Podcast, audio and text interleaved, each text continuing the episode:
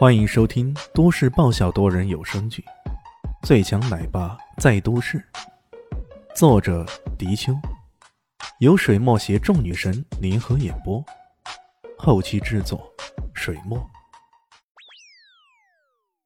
第八百七十一集，正如此出神，突然间，他们的身后传来砰砰的猛烈枪响，枪响深处，那手持弓弩的壮丁们。一个个砍木柴似的倒在了地上，再定睛一看，后面赫然出现了一个手持热武器的小分队。这小分队的首者是个金发碧眼的洋人，却用着一种相当熟练的南向话说道：“我靠，打的老子好爽，真是爽快！嘿嘿，这便是螳螂捕蝉，黄雀在后啊！”射手型刘某一出场，那气场可就不一般了。这个人简直是神射手。随意说话间，那枪可并没有停下来的意思，东一枪西一枪的，随意所指，一如行云流水那般，所及之处啊，那些人纷纷倒下，让人吃惊不已。四公子更是万万没想到，眼前这局势居然会发展到这种地步，这简直是远远超乎他们的想象呢。原本以为自己潜入庄内，做好事前的布局，这已经是棋高一筹了。可出人意料的是啊，对方竟然还留着后手，不仅令人秘密加入了卧底，更有人做了后援，而且还堂而皇之的使用热武器，可恶可耻啊！四公子一想到这里，就气得咬牙切齿的，恨不得这就冲上去跟李轩来个殊死搏斗。不过他当然也知道，能够轻易的解决慕容山海的人，这武力可不是自己能够轻易挑衅的。一时间，他脑海里闪过无数的念头，终于还是觉得逃遁算了，留得青山在，不愁没柴烧嘛。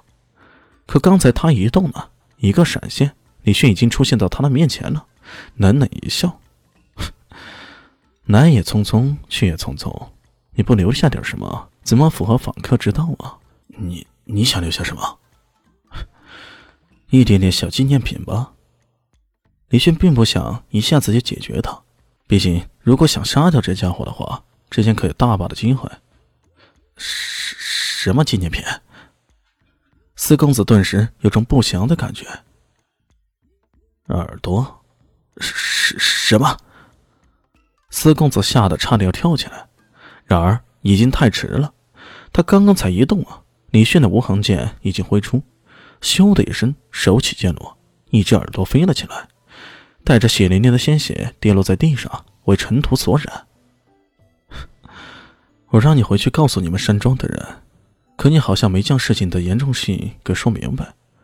既然耳朵没用，那我只好收下了。这回总算知道怎么做了吧？我，哎呀！四公子捂着耳朵呀，那鲜血还在不断的往外涌。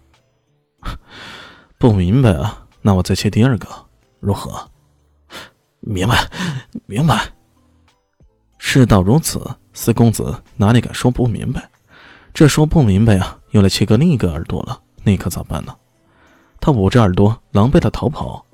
才跑几步，身后又传来李炫悠悠的声音：“还有你那个什么姐，什么三小姐之类的，你可要提醒他一下。不过这时候想逃离京城，已经太迟了。”这。四公子一个趔趄，差点没摔倒在地上。我只留一个帮我保险，其他的不好意思啊，我会处理掉。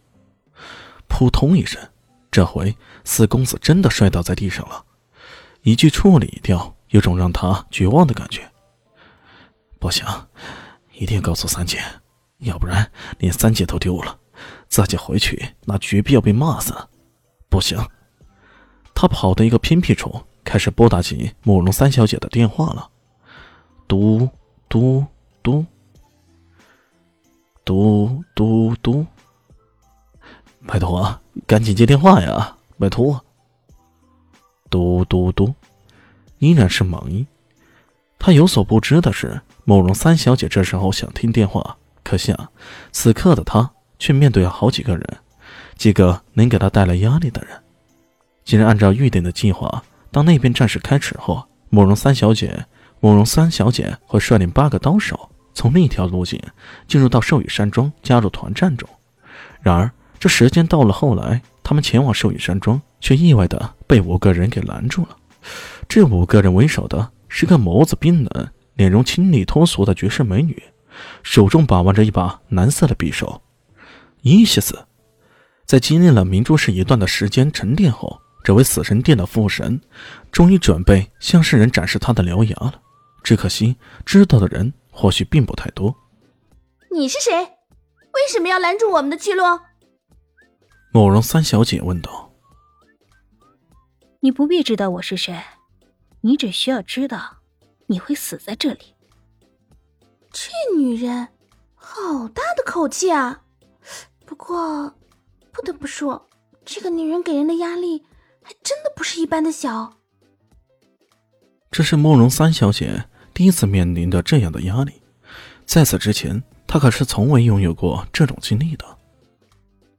上，感觉到对方的来者不善，慕容三小姐也不敢怠慢，一挥手，这些白衣刀手纷纷冲了上前。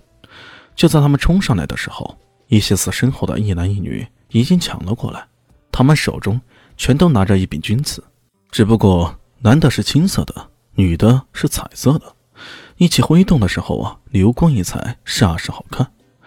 军刺所到之处，那些白衣刀手纷纷挥刀自保，叮叮当当之声不绝于耳。以两人之力力敌八人，居然不落下风，足见证两人的实力并不太弱。